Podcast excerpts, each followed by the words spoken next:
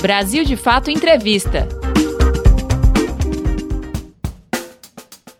Olá, começa agora mais um Brasil de Fato Entrevista. Hoje a conversa é com o jornalista, professor e cientista político André Singer. Na entrevista, ele fala sobre o significado do aumento da popularidade de Bolsonaro nas pesquisas de opinião, também comenta sobre as baixas do Ministério da Economia e sobre as contradições do governo na tentativa de ganhar apoio popular ou se manter alinhado ao mercado. Confira! Ele fez um movimento que deu certo, que foi a aliança com o Centrão, né? porque a aliança com o Centrão permitiu a ele é, garantir lá 200 votos na Câmara dos Deputados e com 200 votos não há impeachment. O impeachment não passa. E ele provocou também um certo recuo é, das presidências da Câmara e do Senado, e com isso, digamos assim, ele é, foi é, equilibrando um jogo que estava ficando muito perigoso. Só que o preço é a perda de apoio na, na classe média. Né? Nós precisamos lembrar que é, ele se elegeu em nome do combate à velha política e agora ele se aliou à velha política. Aumento do apoio a Bolsonaro. O aumento absoluto da base de apoio ao atual presidente da República não é tão expressivo assim. Na realidade, ele aumentou 5 pontos percentuais de, do final de junho para cá, a, pesquisa Datafolha, que é a pesquisa que mediu essa, esse aumento de, de popularidade, ela tem uma margem de erro de dois para mais e dois para menos, ou seja, na prática, esses cinco pontos podem estar quase dentro da margem de erro, que é no total quatro, né? dois para menos, dois para mais. Eu não estou dizendo que não houve aumento, deve ter havido sim, porque é, normalmente, apesar das mar da margem de erro, é, quando você tem uma oscilação de 5 pontos percentuais, em geral quer dizer alguma coisa, mas também não é um aumento uh, exponencial. Na realidade, dos elementos que nós dispomos até aqui, que não são muitos, porque as pesquisas ficaram um pouco incertas, né, porque elas passaram a ser telefônicas, o método telefônico não é, é igual ao presencial, então nós não temos tanta segurança assim para afirmar, mas os elementos de que nós dispomos até aqui indicam sim que é o peso do auxílio emergencial, porque houve um aumento importante no Nordeste, que é uma região onde há muito, muita presença do auxílio emergencial e assim por diante. Na verdade, é, o que nós temos que considerar é o seguinte: o auxílio emergencial em determinadas regiões do país ele pesa muito do ponto de vista de, de, de transferência monetária. Né? Eu ouvi um cálculo de que R$ 3.600, que é o que uma pessoa, uma mulher, por exemplo, que seja chefe de família, é, terá recebido ao longo de três parcelas de 1.200, né, que é, é, ela pode chegar até receber 1.200 por mês. R$ 3.600 pode equivaler, em determinadas regiões do país, é, aquilo que corresponderia a 20 mil reais em São Paulo, em termos de custo de vida. Então, as pessoas estão tendo acesso a um valor monetário que permite a compra até de bens duráveis. Né? Não é apenas de comida ou daquilo que se necessita para o dia a dia, como remédios, etc. É também é, é, bens é, duráveis. Né? Portanto, o impacto sobre a vida cotidiana do, do eleitor de baixa renda é, é forte, né? É, e ele explica, né? poderia explicar o porquê que alguns, algumas parcelas né, do eleitorado de baixa renda está, digamos assim, é, apoiando o atual presidente da República, ou passou a apoiar o atual presidente da República, sendo que essa nunca foi a base original dele. Né? Por que, só três meses depois de, de, começado o auxílio emergencial é que aparece o efeito? Não sei também qual é a resposta. As, a, é, por vezes pode ser mesmo a, digamos, a decantação de um processo que é, no início não era tão seguro, talvez as pessoas não estivessem é, conscientes de que isso ia se repetir, né, porque é, nós tivemos três meses né, de, de pagamento que depois foi estendido para julho e agosto, então acabaram sendo cinco meses de, é, de pagamento de parcelas de 600 reais, que, como eu disse, podem chegar a 1.200 reais caso o, só tenha um chefe de família na casa, ou uma chefe de família na casa, então é possível que a repetição né, tenha, tenha acabado por, por decantar esse, esse efeito de apoio. Mas a gente já tinha sinais disso há algum tempo, né, que não é, não é de hoje que começa, começaram a aparecer uh, as primeiras uh, sinalizações de que havia uma mudança, sobretudo no Nordeste. É, realmente não sei por que só agora a pesquisa captou esse efeito, mas o fato é que apareceu agora. Renda Brasil versus Bolsa Família. Não está claro né, como essa transição vai acabar. Quando eu falo em transição, eu digo que é algo que começou, mas ele não sabe para onde vai. É perfeitamente possível que interrompa do jeito que está e, e volte para trás. Né? Então, é, isso é muito importante porque eu não estou convencido de que vá se concluir essa transição. Mas o que me parece, sim, é, notável é que ela começou. Agora, é, eu tenho a, também a, a, impressão, e acho que só no futuro nós vamos poder ter mais certeza sobre isso, que não há propriamente um plano, ou não havia um plano. Né? Para começar, porque ninguém previu a pandemia. A pandemia foi algo é, que caiu do céu, né? para usar uma metáfora, a gente sabe que não caiu do céu, mas, é, por assim dizer, na cabeça de todo mundo, de uma hora para outra. Né? Ninguém, até mesmo depois que a China já estava avisando, é, em dezembro, que tinha uma coisa nova acontecendo lá, um vírus de tipo novo com efeitos muito surpreendentes, é, a maior parte dos países do mundo não acreditou, tanto é assim que vários países da Europa sofreram consequências graves né, dessa, digamos, é, dessa inadvertência. Agora, a segunda coisa é que, é, tendo começado a pandemia, é, é, os governos do mundo se deram conta, pelo grau de paralisia econômica, que eles teriam que proceder a algum tipo de transferência de renda.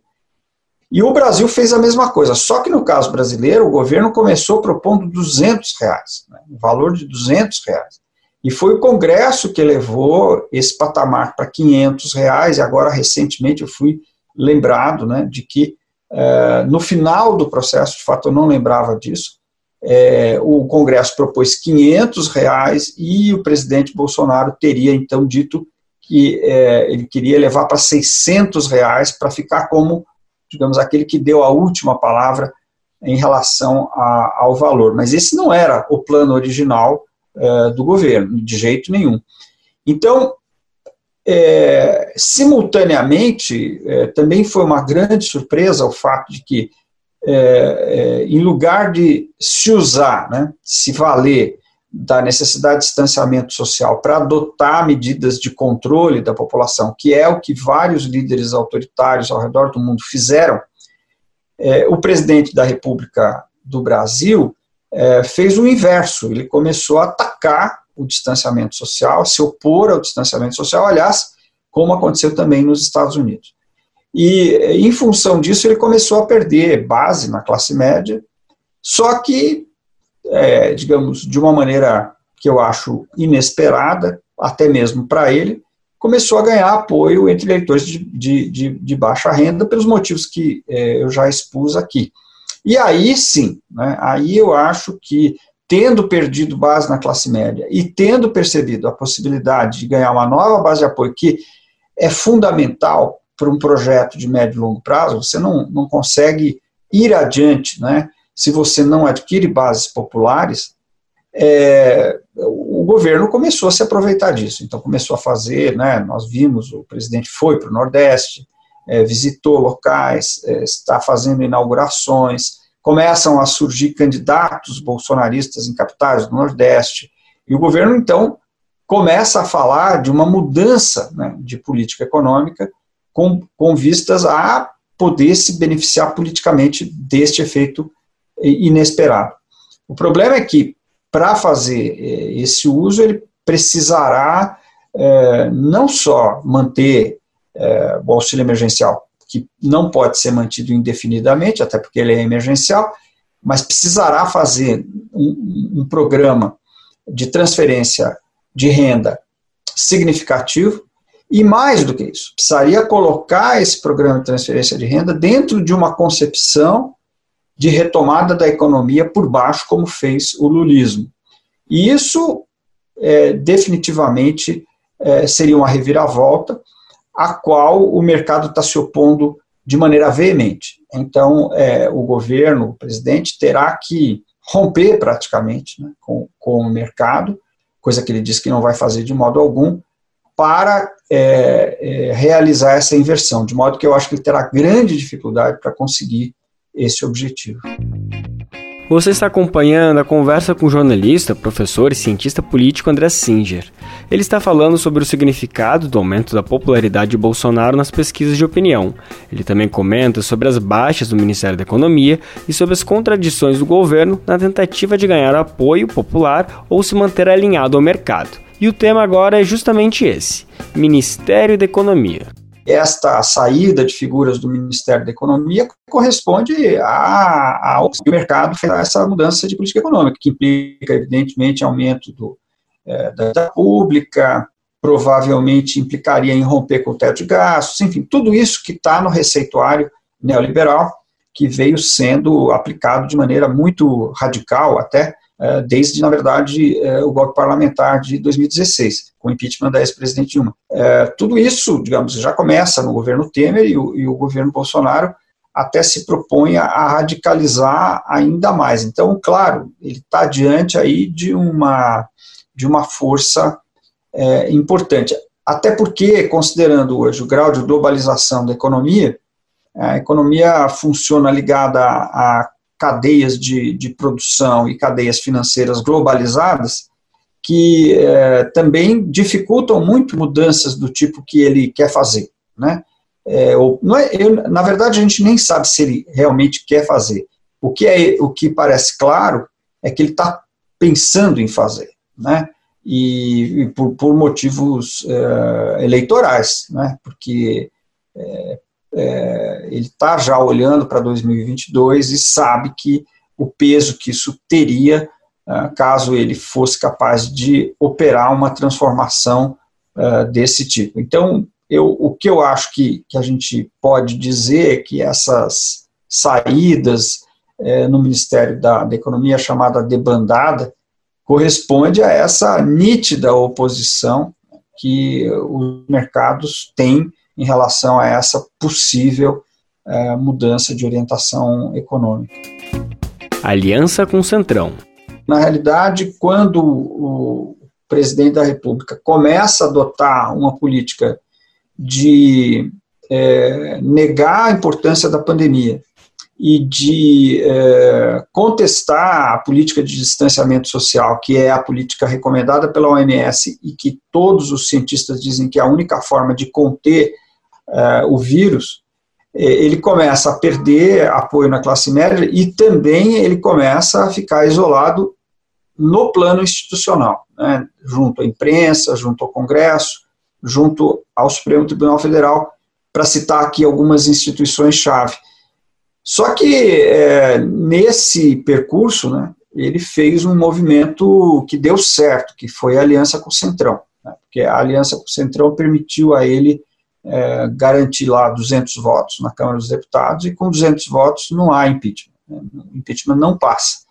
E ele provocou também um certo recuo é, das presidências da Câmara e do Senado, e com isso, digamos assim, ele é, foi é, equilibrando um jogo que estava ficando muito perigoso. Só que o preço é a perda de apoio na, na classe média. Né? Nós precisamos lembrar que é, ele se elegeu em nome do combate à velha política e agora ele se aliou à velha política, e isso também, por sua vez, é, combina com o fato de que ele é, praticamente empurrou né, para fora do governo o ex-ministro Sérgio Moro, que era uma espécie de representante né, é, para, para a classe média da, da luta anticorrupção. Então, tem aí uma virada, né? Uma virada, sem dúvida, que sem dúvida combinaria com, uh, com uma mudança da política econômica. Mas eu insisto, né? Política, é, aí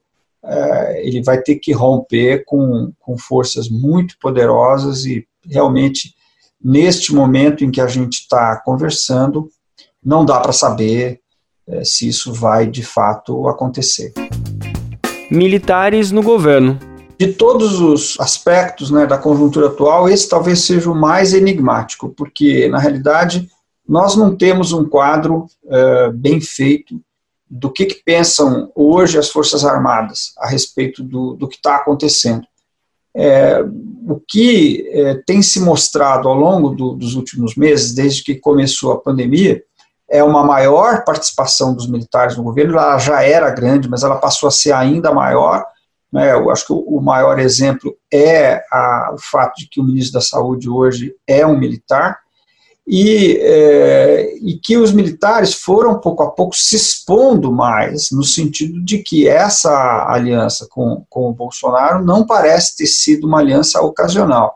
Eu não tenho condição de, de afirmar, porque eu não sou especialista em Forças Armadas, mas pelo que eu leio né, de colegas que fizeram pesquisas, aparentemente existe aí um projeto de médio e longo prazo, no qual a eleição do Bolsonaro é apenas uma parte né?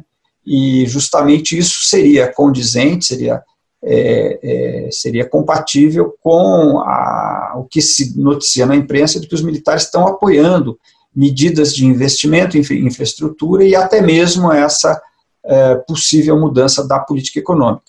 É, é porque, na realidade, é, seria compatível porque eles estão é, vendo né, que para pensar um projeto de país e um projeto de médio e longo prazo, com essa política ultraliberal, não se vai muito longe, né? porque na verdade nós estamos falando mais de uma política de destruição do que uma política de construção.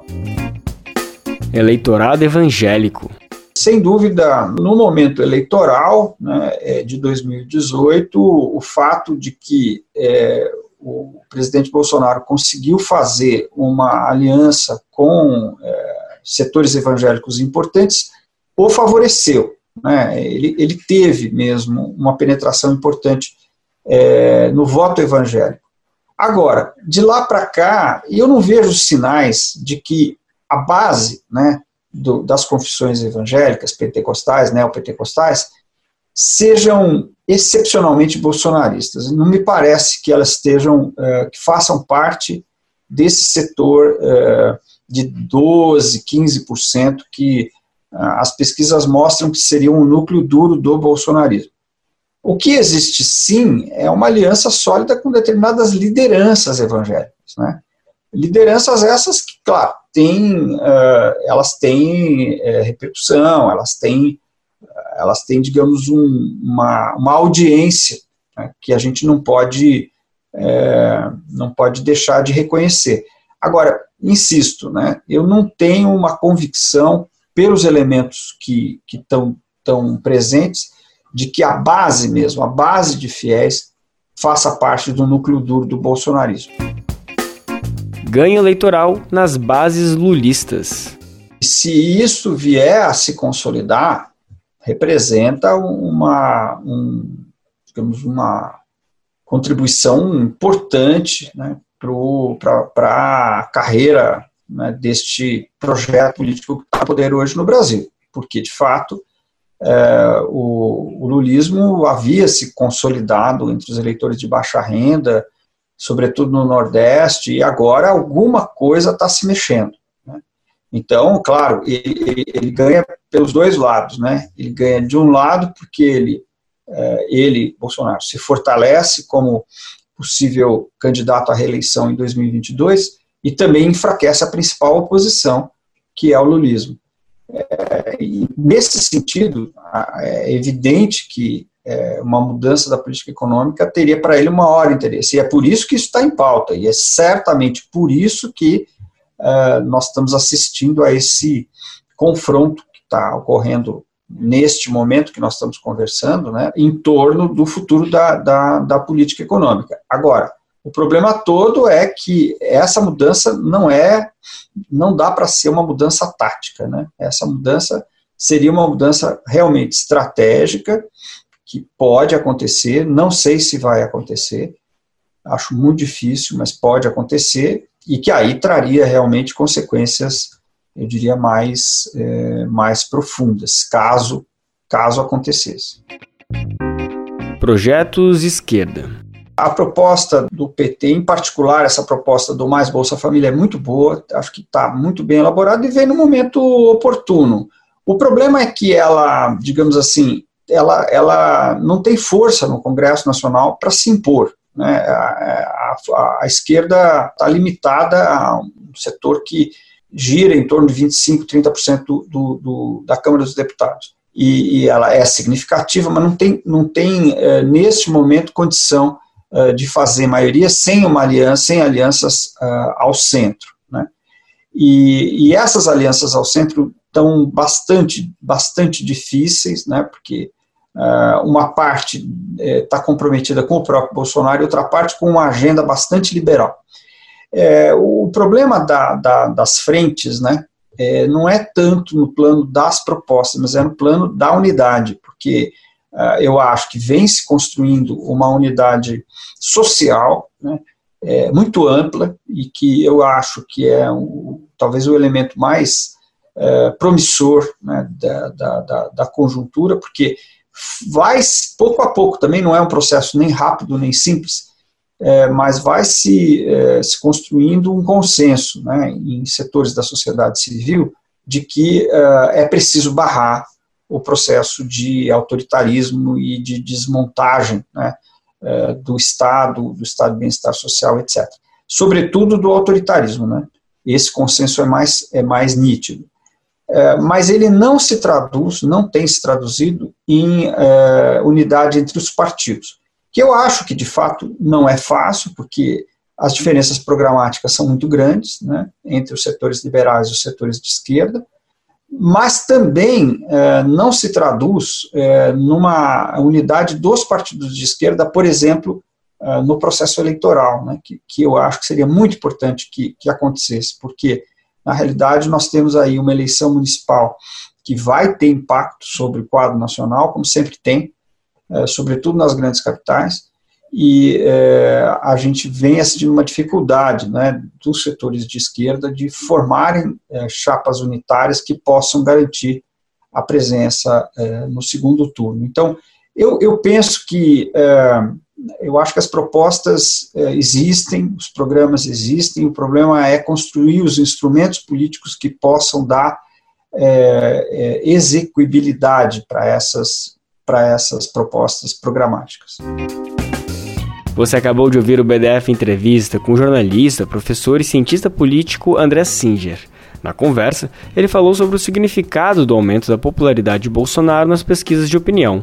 Também comentou sobre as baixas do Ministério da Economia e sobre as contradições do governo na tentativa de ganhar apoio popular ou se manter alinhado ao mercado. Você pode conferir outras conversas como essa no YouTube, Spotify, Deezer ou outras plataformas do Brasil de Fato. Ficha técnica. Apresentação: Lucas Weber. Entrevista: Caroline Oliveira. Edição: Vanessa Nascimento e André Paroche. Coordenação: Camila Salmásio e José Eduardo Bernardes. Direção: Beatriz Pasqualino e Nina Fidelis. Até a semana que vem. Brasil de Fato Entrevista.